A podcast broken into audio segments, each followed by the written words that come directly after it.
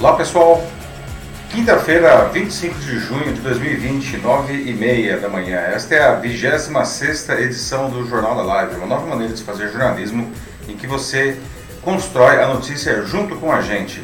Meu nome é Paulo Silvestre, sou consultor de mídia, cultura e transformação digital e vou conduzir o debate aqui hoje. Junto comigo está o Matheus. E a gente, tudo bem? Bom dia.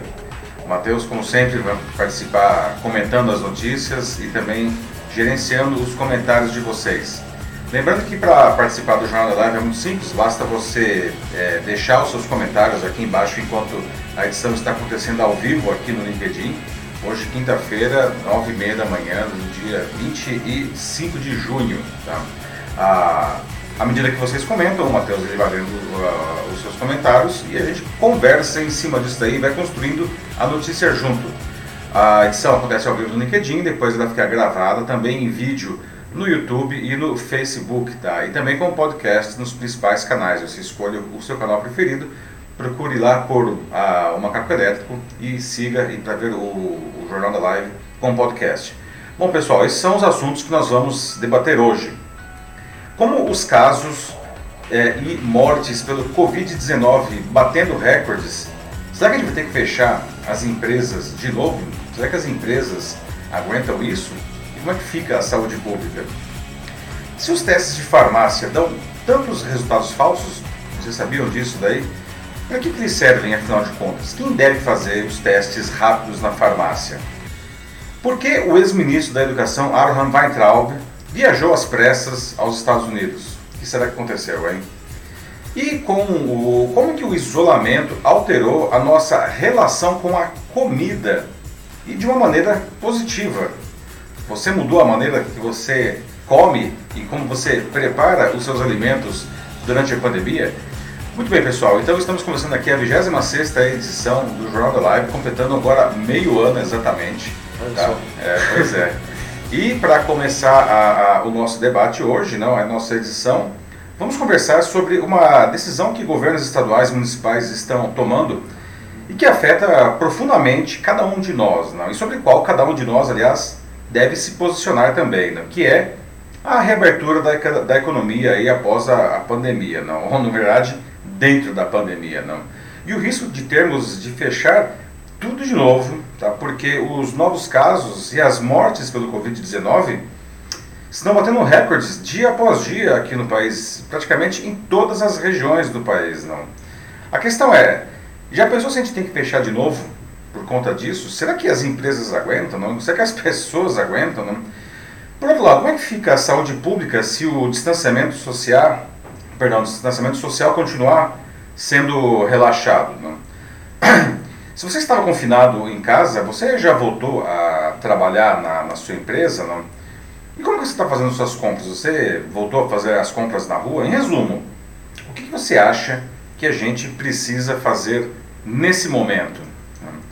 Ah, quem olha as imagens das ruas das cidades brasileiras pode achar que a pandemia de Covid-19 por aqui está totalmente controlada. Né? Melhor até que, sei lá, na Europa, onde os países começa uma reabertura da economia com todo cuidado não, nas últimas semanas, aí temendo uma segunda onda de contágio do vírus. Não? Isso depois desses países terem passado por dois meses com medidas de confinamento muito mais severas que qualquer coisa que a gente teve aqui no Brasil. Mas infelizmente, a nossa realidade ela é exatamente o contrário disso daí da Europa. Né? Enquanto lá é, os países começaram a retomar as suas economias apenas após os casos e as mortes pelo novo coronavírus estarem em franca queda, aqui no Brasil nós estamos fazendo isso enquanto os números ainda apontam para cima com força. Né? Na verdade, os números de novos casos e mortes vêm batendo recordes continuamente em todas as regiões do Brasil.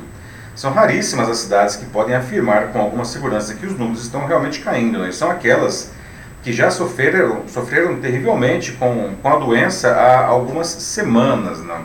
É o caso de Manaus, né, cujo sistema de saúde entrou totalmente em colapso nos meses anteriores. E ontem, nessa quarta, né, ela pôde desativar, a cidade pôde desativar os seus pós-campanha, porque já não seria mais necessário. Né? Mas infelizmente isso é uma exceção aqui no Brasil. A regra ainda é de mais mortes e mais casos de uma maneira crescente a cada semana que passa. Né? Então, por que a gente está reabrindo a economia? Né? Bom, vários motivos podem ajudar a explicar o inexplicável, não. Pressão de empresários para a reabertura da, da, das empresas, não. Pressão política também, para começar, não. Queda na arrecadação dos estados e dos municípios, né, porque a atividade está parada, não. Pessoas sem dinheiro né, e não aguentando mais ficar em casa. Né. Mas os especialistas de saúde apontam que isso pode custar muito caro daqui a pouco, inclusive empurrando o fim da pandemia cada vez mais para frente. Não.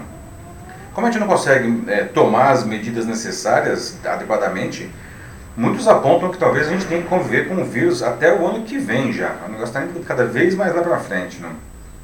Há duas semanas, a, as curvas pareciam estar diminuindo a inclinação, né, sugerindo uma estabilização em casos e mortes. Não? E foi suficiente para que vários estados e municípios promovessem a abertura, né? o que veio bem a calhar para tentar salvar as vendas do Dia dos Namorados quarta data mais importante para o comércio, depois do Natal, da Black Friday e do Dia das Mães. Né? É, e olha no que deu.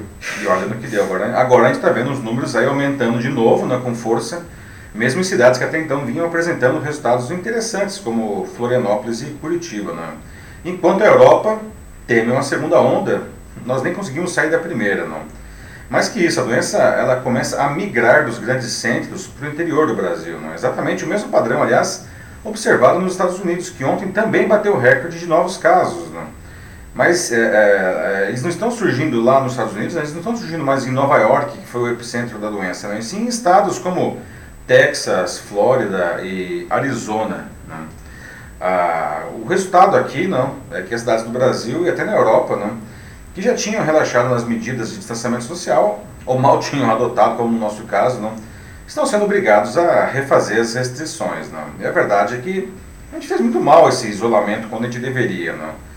Ele foi, foi frouxo, ele foi limitado, ele foi desrespeitado, especialmente pelos desencontros entre os governos federal, estaduais e municipais que deixaram a população um tanto perdida. Não?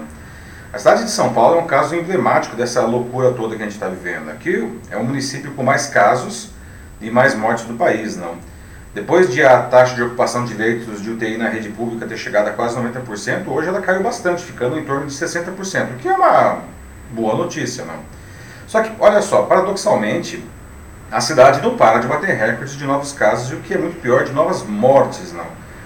No início da semana, a própria prefeitura divulgou os primeiros resultados de um teste sorológico por amostragem aqui na cidade indicou que 1,16 milhão de paulistanos já foram infectados pelo Covid-19, mas nesse mesmo dia os casos oficiais confirmados eram de 195 mil.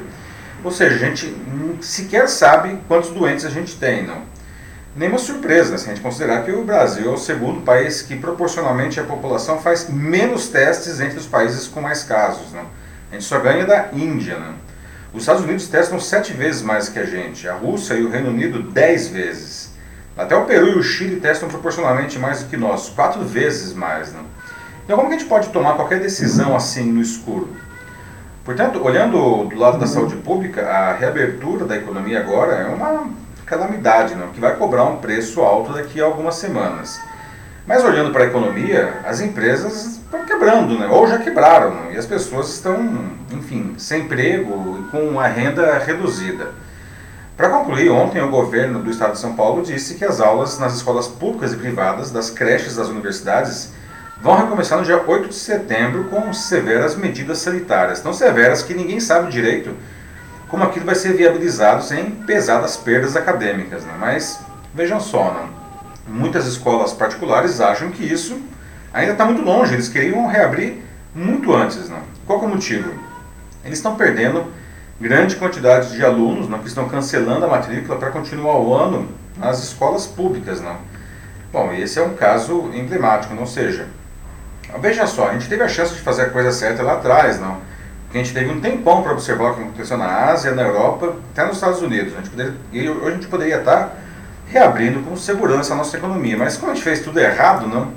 Agora a gente está aí no pior dos mundos e sem saber para onde ir, não? A gente está abrindo agora aí de maneira inconsequente, achando que daqui a pouco, hum, tá, sabendo que isso vai nos cobrar uma pesada fatura aí na saúde e na economia. Então, iniciando aqui o nosso debate, não, o que vocês acham que a gente deve fazer afinal de contas? Não?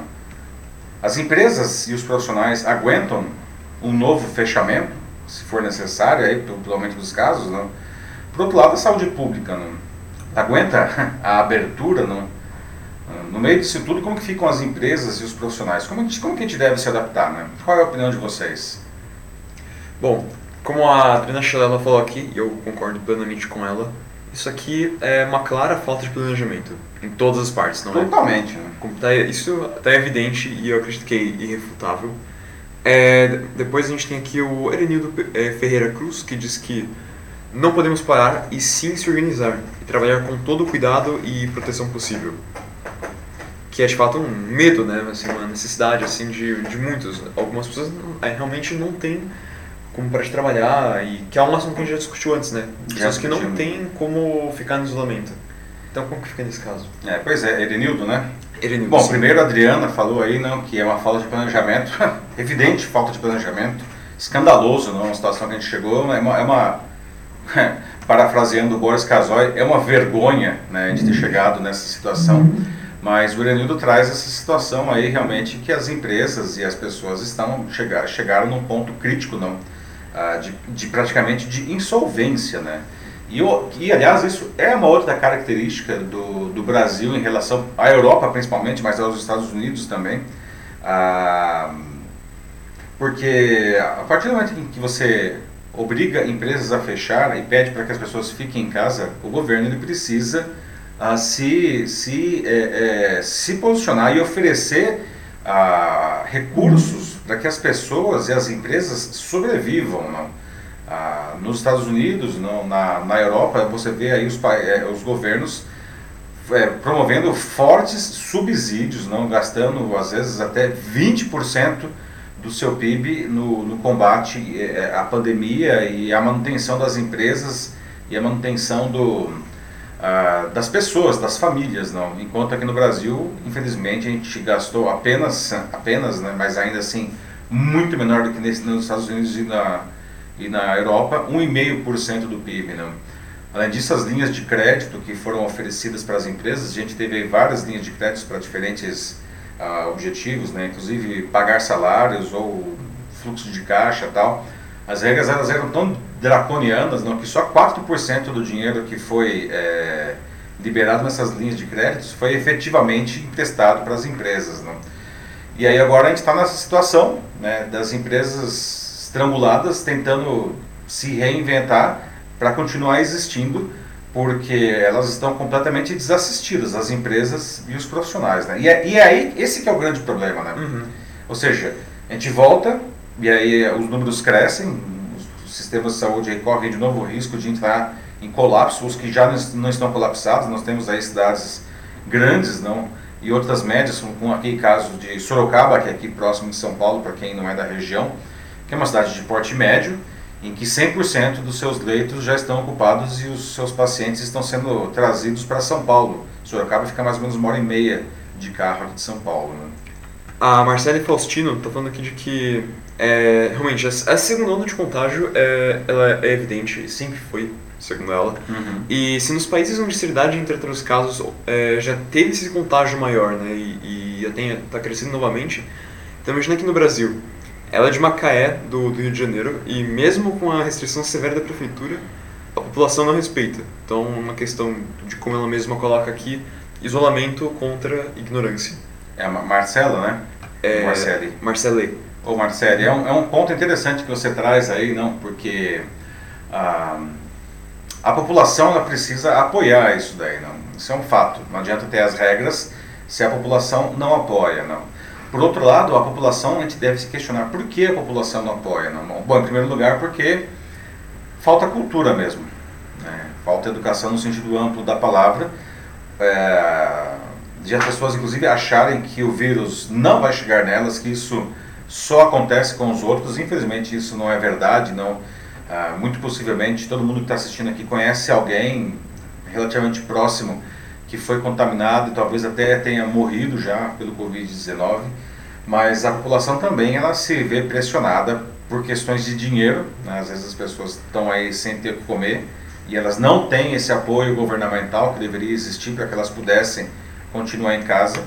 E para complicar ainda mais a situação, é, esse próprio desencontro de, de, entre os diferentes, as diferentes esferas governamentais não faz a população ficar sem saber em quem acreditar, porque o governo federal, francamente, desde o começo minimizou a pandemia e sugeriu que as pessoas deveriam voltar logo o trabalho, porque a gripe não era nada, não, mas a gente já está aí, enfim, mais de um milhão de casos não, e mais de 50 mil mortos, 56 mil mortos. Não não é uma coisa pequena, muitíssimo pelo contrário, né? é uma doença devastadora aí nos números.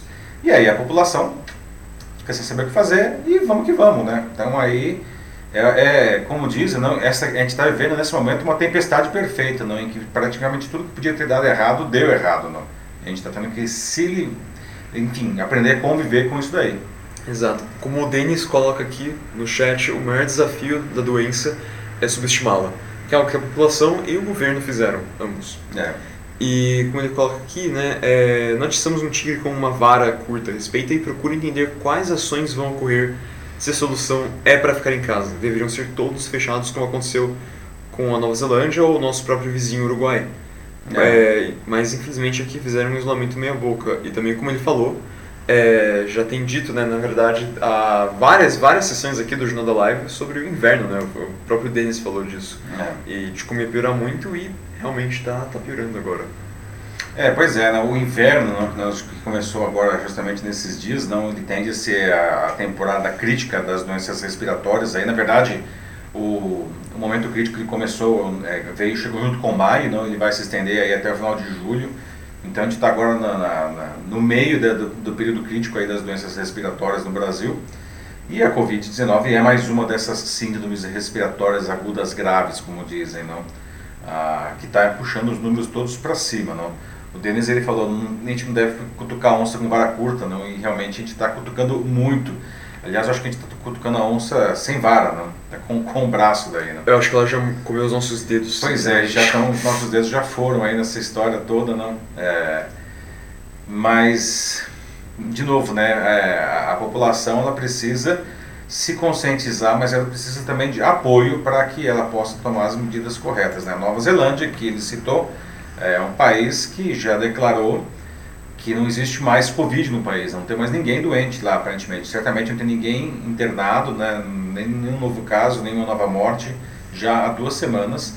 Mas foi um país que, apesar de ser um país muitíssimo menor do que o nosso, não, desde o primeiríssimo momento eles tomaram todas as medidas necessárias, foram extremamente restritivos e ninguém entra lá no país, né? Ninguém entra. Então hoje é uma zona, é uma, literalmente uma ilha livre de Covid-19, não, mas é, né, fizeram o que tinha que fazer no começo. A Marcele está aqui de novo falando é, em relação à saúde pública agora, que o despreparo dos profissionais de saúde também é claro, que infelizmente é, ela até fala sobre os erros dos exames, né, que são muitos, que até se parece bastante com o nosso próximo assunto, né, é. mas é nas farmácias. É, a gente tem o problema dos testes, né? É, como a gente pode tomar uma decisão se a gente não tem informação, né? Uhum. Ah, os testes aqui, ah, os testes moleculares, que são os testes é, mais confiáveis, não? Eles demoram muito para ter os resultados liberados aqui no Brasil, ah, o que provoca uma série de confusões às vezes aí, não? Agora até, enfim, a gente conseguiu chegar aí numa, numa capacidade produtiva para que, que não fique tão engargalado esses resultados, pelo menos em cidades como São Paulo. Ah, mas tem a questão dos testes rápidos, não? que são os testes de farmácia, mas isso a gente vai falar logo na sequência aqui. Uhum. O Cássio Adriano Chequim ele falou aqui de que o povo está completamente sem noção. O pessoal pensa que é férias, então estão fazendo churrascos, é, festas juninas, pancadões, aniversários, tudo. É um absurdo onde vai a ignorância humana, como ele termina. Hum, é. Esse é o grande problema, né? É, uma coisa é a pessoa é, se ver obrigada a ir trabalhar, né? Porque, enfim, o cara não tem opção. Outra coisa é você fazer um churrasco, né? Fazer uma festa, né? Isso é, inclusive a gente tem visto alguns casos aí de famosos, não? Ah, fazendo festas, né? Teve o caso da Pugliese, foi da Pugliese, né? Foi da Pugliese, sim. É, há, umas, há um mês mais ou menos, não, que viralizou, ela chegou a perder inclusive um monte de patrocinadores, porque inclusive no meio da festa ela gravou um, um story onde ela falava, enfim, foda-se a vida, né? Pra é. usar os termos que ela... Meio estranho ela... considerando que ela é fitness, né? É, pois é, uma influenciadora, de, influenciadora de saúde, né? E fala, enfim, mas foi o que ela disse, né? E nessa semana mesmo, também na semana passada, a gente teve outra aí, outra influenciadora dando uma festa e ela, e ela a, o passaporte, digamos assim, para entrar na festa era um teste rápido que todo mundo fazia ali. É, mas isso é irresponsável, porque como a gente vai ver, inclusive, aqui no nosso próximo assunto, os testes rápidos eles acabam sendo muito imprecisos. Não, não serve para tomar decisões, muito menos para fazer uma festa. Né? Então é, é uma pena, eu, o que o Cássio coloca é verdade. não Uma coisa é o cara ser obrigado a sair para trabalhar, outra coisa é o cara dar um churrasco aí, não, que pode potencialmente contaminar ah, muita gente no próprio churrasco depois essas pessoas vão contaminar outras pessoas e daí por diante. Né? Uhum. Ah, mas ele também fala aqui em relação a o Cássio de novo, uhum. sobre aquela, aquele outro comentário que, se não me engano, foi a Marcele que fez, uhum. é, que era sobre o despreparo dos profissionais de saúde também. Ele aqui ressalta de que não podemos generalizar todos os profissionais da, da saúde, porque muitos têm preparo sim e fazem tudo com muita responsabilidade e estão na linha de frente, arriscando suas vidas por muitas pessoas que talvez não tenham seguido as recomendações necessárias isso é passadas é a elas anteriormente. Sim, isso é verdade, nunca se pode generalizar em nada. É, eu acho que nesse momento os profissionais de saúde, né, entre todos os profissionais aí do nosso país, são aqueles que a gente deve admirar, né, porque é, independentemente de uma ou outra falha, não, o simples fato de eles estarem nessa linha de frente ah, muitas vezes sem a maior condição de trabalho, sem equipamentos de proteção individual, arriscando a vida, morrendo. Né? O Brasil também, infelizmente, é um país que lidera a quantidade de mortes entre profissionais de saúde, o que também é uma coisa muito emblemática. Né? Então, é todo o apoio aí para os profissionais de saúde. Né? Total. É, o Erenildo de novo aqui dizendo de que o nosso presidente, que tem muitos seguidores, devia ter a parcimonia de ir na TV e dizer que a doença é grave, pois quem sabe aí o povão levaria a sério. Seria ótimo, né? Uhum. Seria ótimo, só que não, como dizem, né? É, infelizmente o, o, presidente aí ele sempre teve uma posição contrária a isso, não? E a gente, como você mesmo disse, tem muitos seguidores, não? E grande parte aí das pessoas que estão desrespeitando aí a, a as medidas de distanciamento desde o começo é porque justamente acreditavam aí na, na posição dele. Não? É uma pena, é, é muito triste porque isso realmente provocou é, é, essa situação que a gente está vendo hoje. Né? Em grande parte se deve a esse posicionamento, não? infelizmente. Sim, mais do que esse posicionamento, a falta de uma mensagem única do Exatamente, governo não. com todo. Né? As pessoas não sabiam quem acreditar, não, não sabiam sim, se acreditava no presidente, nos governadores, nos prefeitos na imprensa, enfim. Então fica tudo muito confuso, né? Uhum. É, bom, o José Nascimento apareceu aqui dizendo aqui, ó. É, tenho dito que enquanto a Covid está longe, é, a gente é, não se importa. O problema é quando ela bate na porta da nossa casa. Eu já perdi amigos e outros estão internados no Brasil e afora também. É, pois é, meu amigo José Nascimento, o que você fala é uma grande verdade. Não? infelizmente, as pessoas acham que a doença nunca vai chegar nelas, que a doença sempre é com o outro, não? E, e, mas ela chega, né? É, você já perdeu amigos, eu não perdi, não perdi amigos diretamente, mas eu já perdi pai de amigos, eu já perdi avô de amigos, entendeu? Ah, e eu já tive amigos ah, contaminados. Felizmente eles não morreram, mas a doença ela está muito próxima, tá? Inclusive é, pessoas que, que infelizmente morreram é, eram pessoas que tiveram todo o apoio hospitalar, eram pessoas com, com, com posses aí que é, foram atendidas em hospitais de ponta e não resistiram, né? A coisa realmente muda muito de figura quando bate na nossa porta, não? E aí toda aquela sensação de poder, não, é, de onipotência que a gente tem, achando que a doença nunca vai chegar na gente quando ela chega finalmente, é, é, é uma sensação de desespero, porque aí, aí cara, é daí pra frente, entendeu? Aí é, é rezar para realmente não acontecer o pior, né? porque não há o que fazer. O Joaquim Desidério Neto também relembra é, uma coisa, né, um fato que é muito importante, né, mas quando a gente olha para trás agora e compara com a nossa atual situação, é algo até é, decepcionante, né? Que no passado, putz, era legal, né? Tipo, o Brasil sempre foi tipo um país muito avançado assim, em termos de vacinas, né? Por causa do Butantan, a gente sempre desenvolveu uhum. super rápido vacinas, como foi no caso da, da varíola. É verdade. E agora sempre foi referência. Né? Sim, sim. E agora a gente está, enfim, no lugar que a gente está, né? É, pois é, mas é de novo uma questão de posicionamento, né? É, o Brasil sempre foi uma referência na parte de imunização, né? O Brasil ele conseguiu a, a erradicar várias doenças, não, como a poliomielite, né, e o sarampo. E agora, inclusive, a gente vê nos últimos tempos, aí, mais recentemente, não, essas doenças ressurgindo. Não? A gente está tendo surtos de sarampo, pessoas morrendo de sarampo de novo no Brasil, uma doença que era considerada praticamente erradicada. Não? Ah, é uma questão de posicionamento, isso daí está muito associado à desinformação. As pessoas que são, por definição, contrárias a vacinas, né? a gente falou dos Estados Unidos, não, quando Trump foi eleito, ele parte da campanha dele, ele, ele dizia que as pessoas deveriam parar de vacinar os seus filhos, porque ele queria, enfim, pegar aí um, uma parcela mais conservadora da, da, da, população americana que acredita nisso daí, não? E ironia das ironias, não nada como um dia após o outro.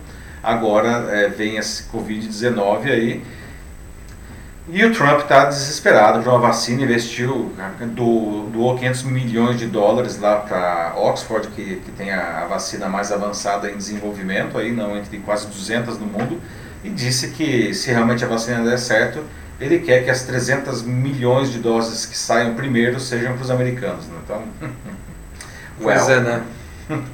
Após começar esse pessoal mais conservador, né, que ele queria apoiar antes, tá como eles estão agora, né? É, pois é, não, nada como. A, a, verdade acaba, os fatos acabam se impondo, né? É uma, como disse o José Nascimento, nada como você ter a doença dentro de casa ou no vizinho para saber que ela realmente existe que você precisa tomar os devidos cuidados. Né? Será que a previsão da ONU, é, aqui o Denis falando, será que a gente vai chegar mesmo naqueles 100 mil mortos que a ONU comentou? É, que muitos chegam a ignorar, mas... Aqui no Brasil? Sem Sim. dúvida nenhuma, infelizmente, não, infelizmente a gente vê os números aí dobrando a cada duas, três semanas e a gente já está com 50. Ontem foram quase 57 mil mortos já batemos, né? Sim. Então, bom, alguém acha que a doença vai acabar antes do fim de julho? Não, não vai, não. O Imperial College ele calcula que é um instituto hiper renomado lá, lá do Reino Unido, não? Ele calcula que o Brasil vai começar agosto com alguma coisa com 120 mil mortos. Não? E a gente ainda estará com o vírus, não? Então, é, é, infelizmente, é uma cifra horrível, não? E, mas que ela vai acontecer, vai acontecer, infelizmente, né?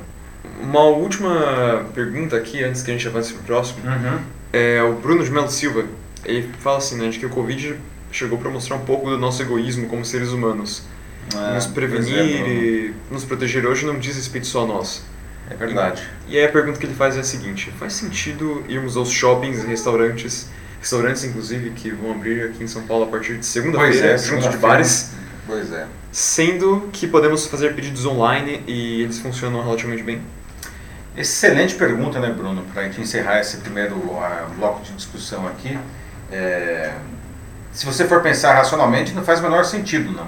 Por que você vai arriscar é, um contágio uh, num shopping, num restaurante, se você pode pedir desse mesmo restaurante a comida é, por aplicativo ou ligando para o restaurante mesmo. Não, ah, não faz sentido, mas a gente tem que levar em consideração outras coisas. Não? As pessoas estão pirando em casa.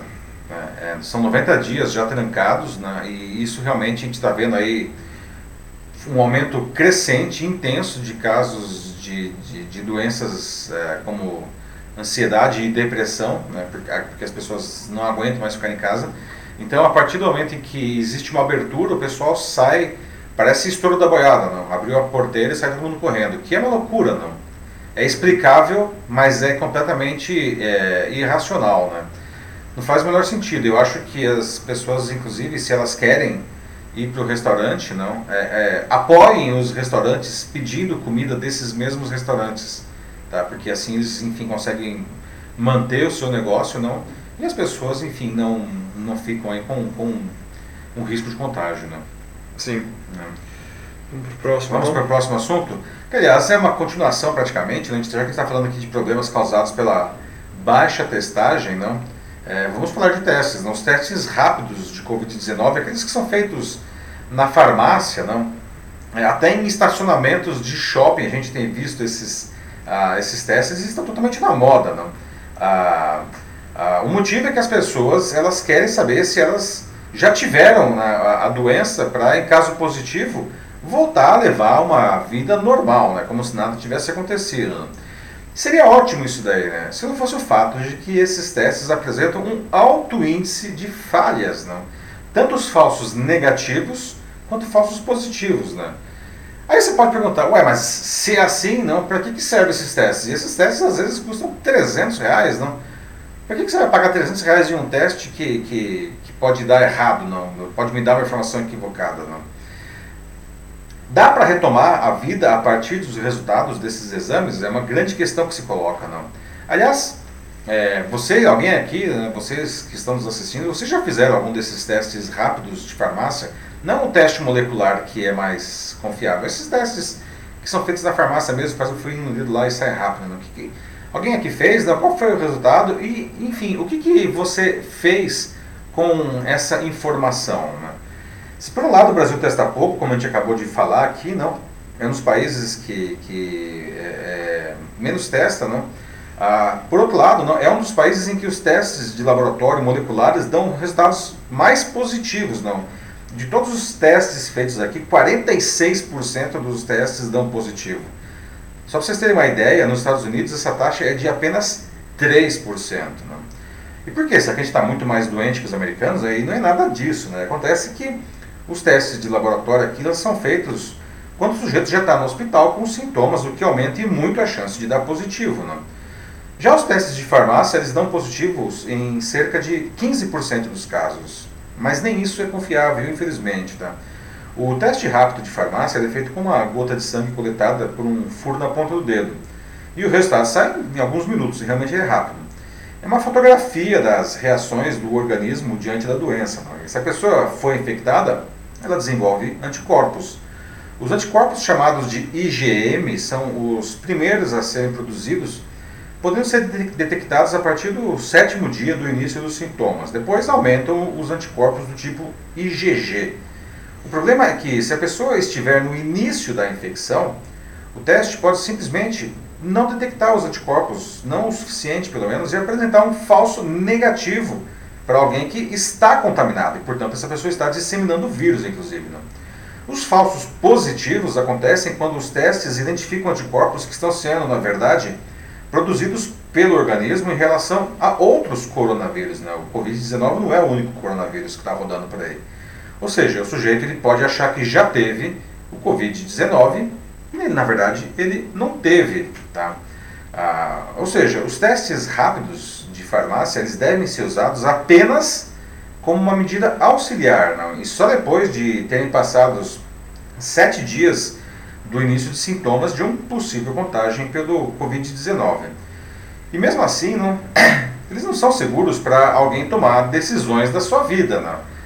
Por isso, é, se alguém quiser fazer um teste e, e para decidir se pode levar uma vida normal, digamos assim, não, precisam ser feitos os tais dos testes moleculares, né, o RT-PCR, né, que eles são, eles, não, eles demoram um pouco mais, uns dois dias aí, mas eles são muito mais precisos. Tá? Então, e agora? Né? Queria perguntar então para vocês aqui, não?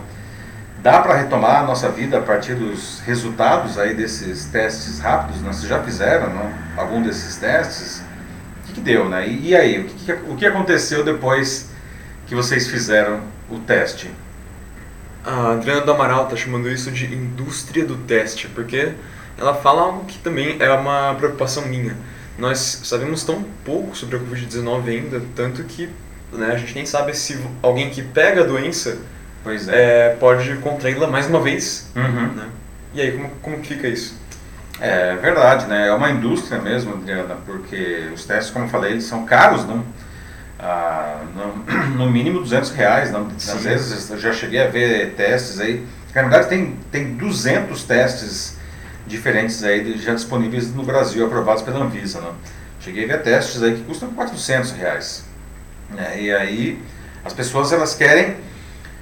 O, o, teste ele vira quase como se fosse um passaporte, não? Um, um, um carimbo né? do tipo: eu tive Covid e sobrevivi e agora eu posso fazer o que eu quiser da minha vida, alegria, festas e. Não, não é, é já, já pode escrever isso numa camiseta também. Pois é, eu tive Covid e sobrevivi, aliás, né?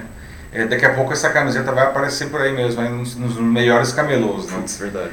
É, então, é, assim, é, já foram feitos, se não me engano, 70 mil testes desses testes rápidos aqui no Brasil. Né? Aí você faz a conta, né? 70 mil vezes 200 reais, que é o teste mais barato, é, já é uma grana considerável. Né? E esses testes vão aumentar muito mais ainda, não, o a, a volume deles. não Mas ah, mas infelizmente não, as pessoas fazem isso com, com, na expectativa de ganhar esse certificado de cidadão livre de Covid. Né?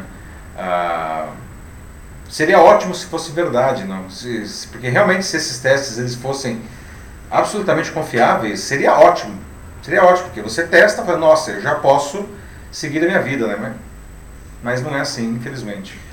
Olha, a Márcia Regina traz aqui um, é, um caso dela mesmo com esses testes. Uhum. É, em relação a essa testagem rápida, é, alguém próximo a ela fez o teste e no dia que fez deu negativo. Então essa pessoa próxima dela foi no outro dia visitar um cliente a trabalho uhum. e ela teve que fazer o teste novamente e lá, veja só, deu positivo. Mesmo teste de farmácia. Então ela fala de como isso é super falho e ela mesma também já fez o teste e quando ela fez estando com sintomas de Covid, deu negativo. Mas, Márcia, será que você estava mesmo? Você chegou a fazer um teste molecular depois, não? É um negócio que você começa a questionar todo o processo do teste. Né? Uhum. É, poxa vida, né? Eu estou fazendo esse teste para quê, no final das contas? Não é, não é confiável, não? Ah, e é, esse caso da sua amiga aí é muito emblemático, não? E aquilo que eu falei, um, dos principais problemas causadores aí dos falsos negativos é justamente o fato de as pessoas Assim que tem algum sintoma, vai lá e testa. Só que, é, de novo, né, o, o, o, organismo demora sete dias para começar a produzir um volume de anticorpos suficientes para que os testes é, consigam identificar com um pouco mais de segurança. Né? Se essa pessoa faz o teste com cinco dias, com quatro dias, como acontece, a chance de dar um falso negativo é imensa. Né? Nem adianta ir lá fazer o teste com, com menos de uma semana com os sintomas. Né? Ó, o Joaquim de novo aqui, e ele aqui diz que está em Setúbal, território português, e lá estão aumentando os casos de Covid. E porque isso é porque as pessoas estão saindo agora, mesmo sendo verão, né? Uhum. E lá a situação já deveria estar um pouco melhor. E adivinha, estão indo para os bares. É, Portugal já está na terceira fase, a gente conversou sobre isso na semana passada aqui, não? A Rosemary aí estava aqui no, que também é de Portugal, estava falando que Portugal já está entrando no terceiro nível, né? de, de, de relaxar as medidas. Em Portugal, que um resultado bastante interessante aí na, na no combate né, à pandemia, né, muito diferente da sua, vizinha, da sua vizinha Espanha, que foi uma catástrofe, não? Mas hoje em Portugal é, começa a ver de novo os casos subindo e, e tem um surto aí que em, em Lisboa, não, que parece que está meio difícil de controlar. E olha só que ironia, não? Agora, é, fiquei sabendo ontem que a Espanha está restringindo a entrada de cidadãos portugueses. Não? A Espanha, né, que, a Espanha é. que teve todo aquele problema lá, agora está restringindo a entrada de portugueses né, por conta desse surto que está lá. Né? Realmente não tem jeito. Né?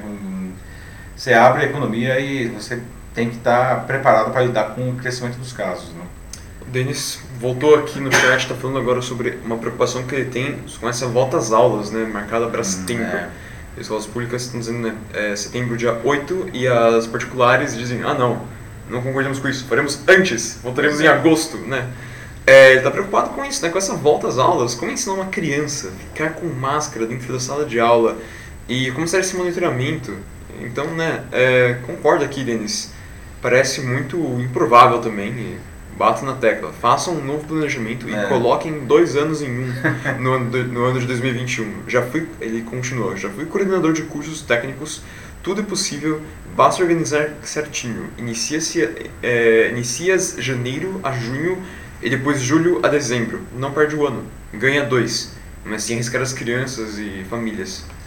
Pois é, né, Denis? Eu, como professor, também eu fico questionando né, como que seria, do ponto de vista pedagógico, essa, essa entrada aí difícil demais realmente fazer uma criança ficar seis horas com máscara, né, no caso de crianças. Ainda mais sem chegar perto dos amigos durante o É intervalo. verdade, né? não pode brincar com os amiguinhos, né, na- nem ficar perto na sala de aula, nem, nos inter- nem no intervalo. Né? Ah, mas também, é, pelas regras aqui pelo menos do governo do estado de São Paulo, que foram liberadas ontem, não, as escolas elas só vão poder ter 30 por, a- a 35% das turmas por vez, não, para justamente ter o espaço na sala de aula preservado. Ah, e, se- e aí teria um ensino híbrido, não, ou seja, uma parte vai continuar sendo feita online e o resto presencial. A questão é, o quem vai ficar na sala de aula, né? A ideia é que, segundo o governo, todo aluno vá pelo menos uma vez por semana na sala de aula. A questão é quem vai ver que aula em que dia, não? É, ou seja, vai ter uma, um desequilíbrio completo aí, né? cada aluno vai ver uma coisa diferente. Não? Sim, e tem que bater com os horários dos professores também. É, assim, os- o, o dia continua tendo só 24 horas, não, os professores continuam sendo um só e a escola não vai construir três vezes a quantidade de salas, não existe isso. Então, é, eu não consigo entender ainda como que isso vai acontecer. Mas as escolas particulares estão aí por uma questão do negócio, não querendo abrir antes. Não, não sei o que vai acontecer. É. Não, eu, eu gostaria muito de ter essa resposta. Não tenho essa resposta. É, E não vejo como alguém pode ter, é, bater na, com, com absoluta certeza de que tem uma resposta de como garantir totalmente a segurança e a qualidade pedagógica. Não, não, não vai acontecer, assim. A Ana Paula é, Bielinski diz que não há garantia de imunidade. Estudos mostram que os tiveram com menos gravidade ficam só imunes por três meses. Uhum. Não é orelhada. Mas, é, fica aí uma informação né, interessante pra se checar depois, né? Uhum. Ana, se você puder colocar sua fonte aí nos comentários. Agradeço, seria pra legal. todo mundo ver. Sim, seria ótimo. Obrigado. É, essa é a grande discussão também, né? Afinal de contas, depois que você pegou a doença, é, é, você fica imune? Em tese, sim, né? Esperamos que sim, né? Porque senão aí vai ser o caos total, né? Já pensou, você pega a doença, você pega de novo, você pega de novo, você pega de novo, vai ser o fim do mundo, né? É, É, mas existem aí suspeitas de que pela mutação do, do vírus, não, uma pessoa que já se contaminou pode se recontaminar, não? E isso seria uma coisa super complicada, não? sim.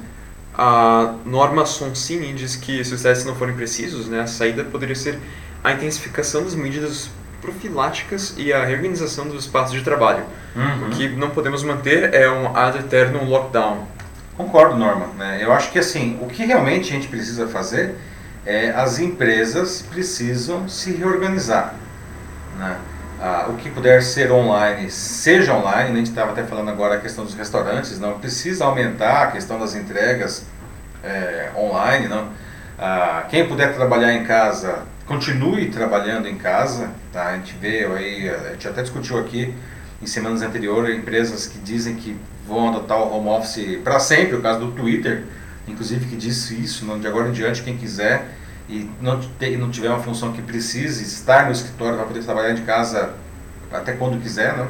Sim. Ah, o fato é, modelos de negócios, modelos de produção, eles precisam ser adaptados a essa realidade. Porque senão a gente fica nesse abre e fecha, abre e fecha, abre e fecha, e ninguém aguenta isso daí. Não, não- ah, nem as empresas e nem as pessoas. Não. Por outro lado, a gente precisa tomar os devidos cuidados para evitar que essa situação, que já é terrível, fique ainda pior. Não? Porque no final das contas, daqui a pouco as empresas fecham porque está todo mundo doente, não vai ter mais funcionário para trabalhar. Não? É. Pergunta se é, você considera válido o envolvimento com a psicopedagogia online? Se eu acho que funciona, seria isso a pergunta? É, é, Deve se ser, você né? Eu acho que sim, eu acho que vale, tá? É, como tudo, não são experiências diferentes. Você tem uma, uma, uma- fazer uma terapia presencial e uma terapia online, mas a terapia online, inclusive, ela já é regulamentada pelo Conselho Federal de Psicologia na- há dois anos, mais ou menos, não? É, desde novembro de 2018, 2018, isso mesmo. É, e ela funciona. Tá? Agora, claro, os, os profissionais eles precisam estar habilitados a oferecer esse serviço, não? Também é uma, uma questão de capacitação. E nesse cenário que a gente vive atualmente é, é essencial, né? as pessoas precisam ah, fazer aí, né, com, com esse crescimento enorme de, de, de casos de, de depressão e pelo menos de ansiedade, não? a terapia ela é realmente essencial. né? Vamos lá? Vamos para outro assunto, pessoal, porque o tempo avança, já agora 10 e 14, não. Vamos agora falar de outro assunto que esquentou o noticiário desde, desde, desde o fim de semana, né? O ex-ministro da Educação, Abraham Weintraub, que viajou às pressas ao- para os Estados Unidos, não? Será que ele fez isso para fugir do país, como estão dizendo aí? Não. Por que, que ele teria feito isso se não foi isso? Não? Essa é a grande questão, né? O que vocês acham, né? Foi isso mesmo? O que, que aconteceu, não? O, na quinta-feira, o Weintraub ele foi demitido pelo Bolsonaro do cargo de ministro da Educação depois que a sua situação ficou totalmente insustentável diante de uma sequência de declarações e de atos antidemocráticos do, do Weintraub, inclusive recorrentes ataques aos outros poderes da República. Né? O, e o Bolsonaro ofereceu para ele um prêmio de consolação, olha só, né? é assumir a direção do Banco Mundial na cadeira brasileira. Né? Essa, aliás, é outra ação que vem criando uma enorme polêmica, porque o Weintraub ele não estaria à altura do cargo, segundo vários economistas e diplomatas que chegaram, inclusive, a, a divulgar cartas aí a, nesse sentido. Não? Muito bem, na sexta-feira, um dia após ele se demitir, o Weintraub ele viajou para os Estados Unidos. A, a proibição de entrada de qualquer pessoa que não seja cidadã americana vinda do Brasil, por causa da pandemia do Covid-19 por aqui, o Weintraub ele teria usado o passaporte diplomático de ministro, que ele já não era, diga de passagem. Não? O ex-ministro é investigado pelo Supremo Tribunal Federal e chegou a dizer, ele mesmo em entrevista, que ele precisava deixar logo o Brasil porque ele temia ser preso. Né?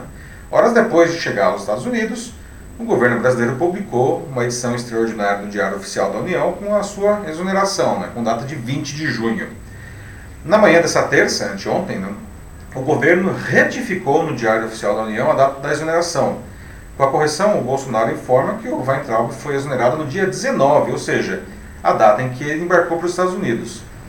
Só que aí, ó, o subprocurador-geral do Tribunal de Contas da União, Lucas Furtado, afirmou que essa retificação da data confirmaria que houve uma fraude no processo. Não? O subprocurador requisitou que a, que a corte né, avalie se houve participação do Itamaraty, inclusive na ida do Weintraub para os Estados Unidos. Não? No Twitter, o ex-ministro escreveu na segunda que recebeu ajuda de, entre aspas, dezenas de pessoas para chegar em segurança aos Estados Unidos. Bem sutil mesmo. É, pois é. O ex-ministro pousou em Miami, mas ele vai precisar ir para Washington, caso ele seja confirmado na posição do, do Banco Mundial, não? E vale dizer que para isso acontecer, se acontecer, não, o processo ainda deve demorar várias semanas, não? Então agora pergunto a vocês, não? Você acha que tem algo estranho nessa história? Nem dá para dizer que o Weitraub foi passear na Disney porque os parques lá estão todos fechados por conta da pandemia, não. Então por que, que ele viajou tão rapidamente, não? E o passaporte diplomático ele foi usado de uma maneira indevida para aparentemente burlar as restrições da, de entrada de pessoas vindas do Brasil. O que vocês acham aí? Um verdadeiro mistério. É. Adriana Amaral ri. Aqui ela diz que os brutos se protegem. os brutos se protegem, ok, Adriana. Bom, ok. Mas por enquanto aqui é, é isso. O Denis ele faz um daqueles comentários clássicos dele, né? Ele diz que estamos vivendo em um mundo de Jumanji agora. Porque cada, cada coisa com dados e a estratégia, o desafio é saber qual estratégia a gente vai usar para sobreviver. Denis e suas é, recorrentes aí, referências lúdicas, sempre muito boas, não? É verdade, né, cara? É, agora não sei se o Jumanji, agora que a gente vive aqui, é por conta, enfim, da pandemia, é por conta do, da, do governo ou o que, né? A gente realmente daqui a pouco vai começar a sair, tem um estouro de elefantes aqui no meio da, da, da sala, não? tem um comentário aqui do Romulo Veras. Não bastou derrubar o ministro, queriam prendê-lo ou matá-lo. Viva a democracia brasileira. É, bom, acho que ninguém quer matar o ministro, né? Por favor, não, não, podemos chegar a isso daí. Eu acho que, enfim, é, ele está sendo investigado e, como tal, é, considero inadequado aí ele ter saído do país em situações tão questionáveis, digamos assim, não. Mas matar o ministro, não, nem o ministro nem ninguém, por favor. É, não, não. Totalmente antiético, né, por uhum. favor. O José Nascimento diz aqui de que essa do ministro é uma piada. Pior que a viagem e foi a mudança na publicação da demissão. Meus amigos, quantas batidas de cabeça, diz o José Nascimento. Pois é, não. como diz o José Simão, isso daqui parece realmente o país da piada pronta, né? Mas eu acho que nem o José Simão conseguiria escrever um roteiro tão maluco como isso que a gente está vivendo aí nos últimos meses, não? particularmente nesse ano aqui, não? que olha, eu vou falar que É, eu, é, é, que saudades de quando cada semana a gente tinha um escândalo, porque agora parece que cada dia a gente tem não, ou um escândalo ou uma, uma situação. Novo recorde de mortes, Covid-19. É, bom, recorde de mortes, né? mas enfim, cenas dantescas aí, né? que a gente tem que conviver com isso daí. Né? Roberto Ferreira só coloca né, que o, o ministro fugiu, simples assim, que é o que realmente né, aconteceu. A Antônia Grela diz, muito estranho. É, é uma coisa assim para ficar pasmo mesmo, né? Nem tem muito o que dizer, só fica. Cara, como assim? É, é, é como disse o, o lá o, o, procurador, lá o subprocurador do TCU, não? É, se antes existia é, indícios aí de, de, de uma fraude, não, essa retificação no, da data no Diário Oficial da União confirmou isso daí, é um negócio que difícil de defender, né, realmente. Ó, oh, o Joaquim Desidério, né, que tá falando lá de Portugal, ele disse que aqui na Europa, pelo menos, o Brasil está se tornando o país da comédia. Ó, oh, que bom, a gente é meme agora. Como se já não fosse é. antes, né, agora a gente é meme por um motivo é. ruim. Tudo é brincadeira, tudo é comédia política, e isso é ruim, viu? Você é muito ruim para todos nós aqui. Caraca. Pois é, não o Brasil, infelizmente, virou um páreo da sociedade e, infelizmente, não é só comédia, não. É, anteontem, um grupo de investidores uh, de vários países europeus, inclusive Alemanha, Inglaterra, uh, França, além de Japão e Estados Unidos, declararam oficialmente em uma carta que vão retirar os seus investimentos do Brasil por conta da, do mau manejo do governo é, federal nas questões ambientais e que se realmente o governo não demonstrar claramente e sem rodeios que ele está modificando a sua postura, não, é, esse dinheiro realmente vai deixar de vir para o Brasil. Né? Não é a primeira vez que isso aconteceu, já perdemos investimentos, inclusive pelo mesmo é, tema, que é o tema ambiental, né? e continuamos perdendo. Não? E, é, e não se engane, tá? o mundo está de olho na gente. Não? O, esses, esse grupo de investidores aí, eles colocaram na carta detalhes bastante evidentes do que está acontecendo no país. Né? Então, realmente a nossa imagem nunca esteve tão ruim lá fora, não. é uma pena. É, saudades do tempo que a gente era lembrado só pelo carnaval pelo futebol, não? que saudades. E pela garota de Ipanema. E pela garota de Ipanema, né? Exatamente. A Norma Sonsini disse que há quem diga que o ex-ministro está lá para levantar informações Informações, quais seriam as informações? Não, não sei. É, triste ver que a educação está à deriva, né? Como ela conclui aqui. É bom, isso é um fato, né? Uhum. Além de tudo, né, a gente vê que a educação brasileira, há um ano e meio, não é só cabeçada. Há um ano e meio, realmente a educação brasileira está totalmente entregue, aliás, não entregue, né? Desentregue, né? Só a gente só vê ah, medidas completamente desconexas, equivocadas nada realmente, nada foi feito em um ano e meio, pelo menos nada positivo, né? um monte de coisas negativas foi feito, foram feitas na educação brasileira em um ano e meio, infelizmente. É uma das áreas que a gente está sofrendo mais, justamente uma das áreas mais importantes aí para o Brasil. Né? Sim. Vamos, vamos para outro assunto? Sim. Pessoal, agora, né, depois de um assunto tanto indigesto aí, né, vamos falar de algo que dá prazer, não vamos falar de comida. As regras de distanciamento social, né, que trancaram tantas pessoas em casa, não provocaram muitas sensações ruins, né? Mas tem algo interessante que surgiu disso, né? Para muita gente, o isolamento alterou a sua relação com a comida, né? e de um jeito bom. Né? Pergunto a vocês, né? vocês têm cozinhado? Ou cozinhado mais, ou cozinhado coisas diferentes nesse período de distanciamento social? Né? A cozinha, ela se tornou talvez uma experiência da família, ou pelo menos a sua experiência em casa, não? os horários das suas refeições mudaram, sim, porque isso também está sendo observado, não? Será que isso pode impactar o negócio dos restaurantes quando tudo, enfim, é, voltar aí a, a reabrir, não? Passeando pelas redes sociais, especialmente o Instagram, você deve encontrar um monte de fotos de seus amigos com pratos de comida, pães, bolos, não? e outras gostosuras que eles começaram a fazer durante a pandemia, né, e que exibem com orgulho para o mundo. Né.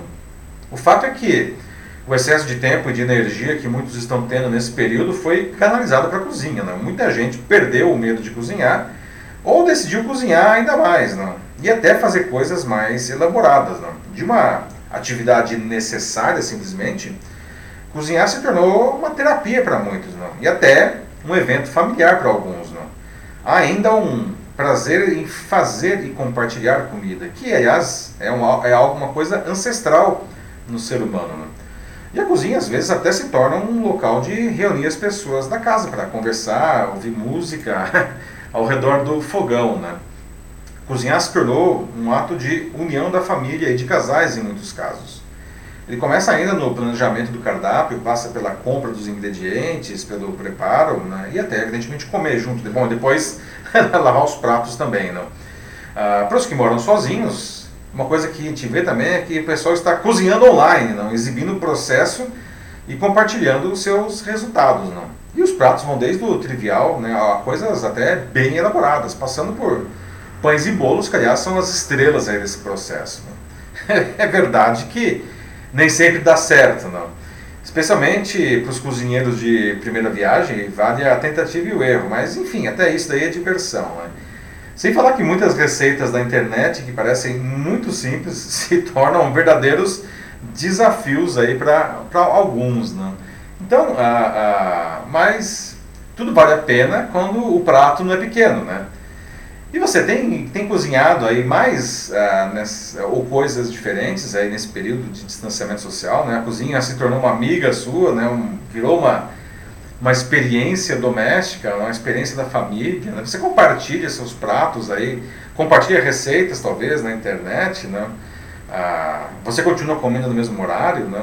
E, e enfim, se você realmente está cozinhando mais agora, será que quando tudo voltar aí a reabrir, você vai continuar com, cozinhando aí, não?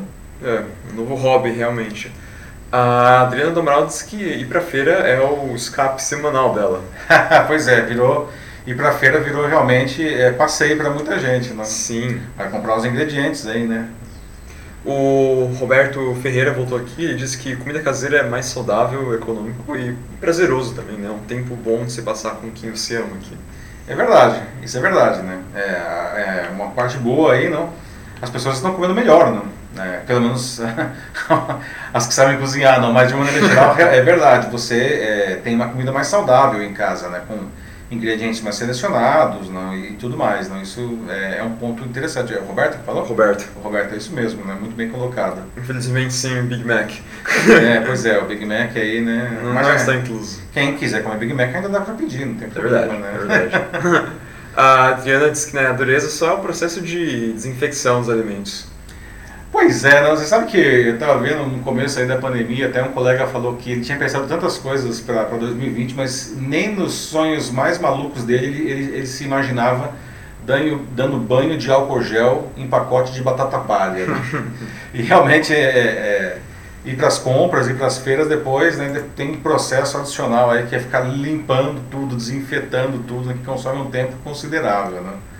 O José Nascimento trouxe algo interessante aqui. Parece que os próprios restaurantes estão oferecendo serviços novos e diferenciados para os clientes, em que os consumidores podem como customizar suas experiências, no sentido de que você pode mandar ingredientes é, prontos já é, para o lugar, fazendo o que eles chamam de um encontro familiar Aí ele termina aqui. Agora, eu sou bom de churrasco, e você, cozinha? Cozinho, mas faz tempo que eu não cozinho, tenho que admitir, uh, Nascimento. Mas assim, eu conheço o seu churrasco aí, realmente, né? Já tive a oportunidade aí de, com a família de estar na sua casa. Muito bom, gostei, aliás, né, foi, um, foi um dia memorável, tá? Mas é interessante esse negócio aí dos restaurantes, não? E os restaurantes também estão se reinventando, né? Inclusive, restaurantes aqui em São Paulo de alta gastronomia que tiveram que ah, criar não, é, uma nova experiência, entregar, por exemplo, os pratos pré-prontos e, e entregues em embalagens sofisticadas para manter, a, a, preservar as características do alimento, para que as pessoas, elas quando chegam nesses pratos, elas, elas concluam, né, elas montem o prato em casa, não deixa de ser uma experiência interessante. Tem um ponto legal que você traz, né? os restaurantes também estão se readaptando, se reinventando a essa realidade, né? Ó, oh, mais um aqui querendo uma receita sua, pai. O Denis também pergunta, né? Tem uma receita especial para compartilhar com, com o público? Vou pensar em alguma receita e vou colocar aqui nos comentários. Pode deixar, vou, fica a promessa aí. Vou pensar em uma receita para colocar aqui. Sim. Ó, já até sei o que eu vou fazer. Ó, um negócio que, aliás, tem ah. é uma ótima época para fazer, que é fundir. Fundir é um negócio que eu, que eu faço, hein? E não é aquele fundir lá de comprar pronto e ficar só jogando a panela, não Negócio direitinho, lá cortando os queijos certos. Vou colocar a receita aí na, nos comentários. Ai, uma dica boa. A, a Olga Oliveira fala de que permanece sem intimidade com a cozinha. Tem a sorte grande por ter uma filha que ama culinária. Risos. Cria uma mini horta para ajudar com temperos frescos. Até tomate plantei. Muito bem, Olga, né? Cada um contribui da sua maneira, né? Você com a horta e a sua filha com a cozinha, né? Essa aí não deixa de ser uma experiência familiar interessante, né? É, a Norma Sonsini também fala aqui de que onde ela mora, as vizinhas estão trocando receitas entre si, trocando, trocando alimentos, comida virou uma forma de compartilhar afeto no lugar de contato físico. É legal isso daí, né? Isso uhum. é verdade, não? Porque realmente, como eu falei, não cozinhar e compartilhar alimento ah, é uma coisa que faz parte da gente, não faz parte do ser humano. Ah, você pode ter até é, observar referências em diferentes religiões ah, em que o compartilhamento da comida, o compartilhamento do pão ah, aparece com força. Não? Isso faz parte da nossa natureza e, e é muito legal observar ah, que em grupos aí controlados, digamos assim, para evitar contágio, não como vizinhos que estão todos isolados aí, não ah, é possível fazer esse tipo de compartilhamento com segurança e isso é muito interessante de se ver e realmente está acontecendo. Bom, que é uma boa, boa contribuição aí. Sim de novo aqui falando, nossa, é, o Adriano voltou aqui e o Denis agora também sobre o seu fundi aí. Ah, Desafio gente, para o Paulo, viscoso mas gostoso. E o Denis diz, grava e mostra o passo a passo dessa receita. eu vou colocar a receita e, e aí eu vou fazer o fundi e eu vou gravar, olha só. Né? Ficou o desafio, eu falei, agora vou ter que fazer. É, tá aí, ó, pílula da cultura da semana. Pois é, eu não faço mais com o piloto da cultura digital na segunda-feira, porque não é cultura digital, mas enfim, eu vou gravar aí o Fundi, eu ver se eu faço esse fim de semana, de repente eu coloco, sei lá, não sei se vou colocar aqui, enfim, vou pensar, se coloco no YouTube, não tem. Ok, boa gente, ok. Pô, tá, tá, tá a promessa empenhada aí. Só não vale no air fryer, como o Denis fala. Não rola no air fryer, não tem jeito. não dá, não dá, tem que ser a panelinha mesmo lá. Bom, é, acho que é isso. É então. É isso, pessoal. Demos no nosso horário também aqui, 10h32 agora. Queria agradecer aí a participação de todos aí, né, inclusive com esse final aí divertido e leve. Uhum. Ah, vou colocar a receita aqui. E se alguém quiser compartilhar as receitas, também fiquem à vontade. Né, deixe aqui nos comentários também. É, agradeço novamente a participação de todos aí, um debate é, de alto nível como sempre. Tá? A semana que vem Teremos mais um Jornal da Live. Vocês já podem, desde agora, deixar nos comentários sugestões de assuntos para a semana que vem. Agradeço também a presença aqui do, do Matheus. Né? É, eu que agradeço, imagina. Com os comentários dele e também é, gerenciando aí os comentários da, do pessoal. E é isso. Meus amigos, fiquem bem, tá? Bom fim de semana e até a próxima edição, 27 na quinta-feira que vem, às 9h30. Um abraço, tchau, tchau. Tchau, gente. Tenham uma boa semana, se cuidem e até a próxima.